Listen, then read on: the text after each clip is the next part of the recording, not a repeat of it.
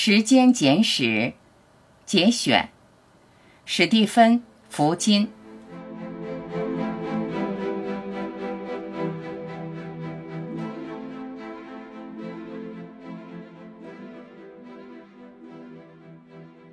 我们生存在一个奇妙无比的宇宙中，只有凭借非凡的想象力，才能鉴赏其年龄、尺度、狂暴，直至美丽。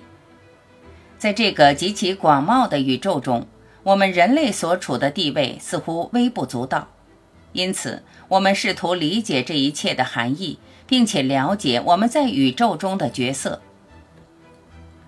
几十年前，一位著名的科学家做了一次天文学讲演，他描述地球如何围绕太阳公转，而太阳又如何围绕这个巨大的恒星集团的中心公转。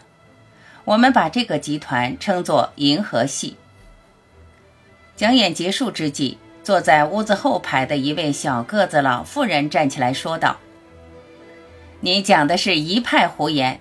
实际上，世界是驮在一只巨大乌龟背上的平板。”这位科学家露出高傲的微笑，然后答道：“那么，这只乌龟是站在什么上面呢？”你很聪明，年轻人，的确很聪明。”老妇人说。“不过，这是一只驮着一只，一直驮下去的乌龟塔。当今大多数人会觉得，把我们的宇宙誉为一个无限乌龟塔的图像相当荒谬。但是，我们凭什么就自认为了解的更多呢？暂时忘却你所知道的。”或者认为你所知道的有关空间的知识，然后拍头凝望夜空。你对所有那些光点作何解释呢？它们是微小的火焰吗？它们究竟是什么？古人曾努力尝试理解宇宙，但是他们还没有发展出我们所知道的数学和科学。今天我们拥有强有力的工具。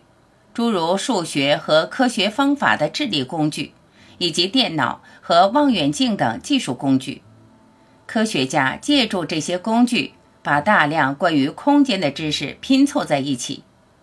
但是，关于宇宙，我们究竟知道些什么？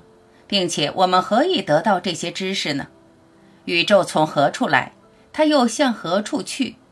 宇宙有一个开端吗？如果有的话，在此之前发生了什么？时间的本质是什么？它会到达一个终点吗？我们能在时间中返回到过去吗？物理学中最新的突破，使我们有可能为其中一些悬而未决的问题提供答案，而新技术是实现这些突破的部分原因。对我们而言，这些答案有朝一日会变得和地球围绕太阳公转那么显而易见，或变得和乌龟塔一样荒谬。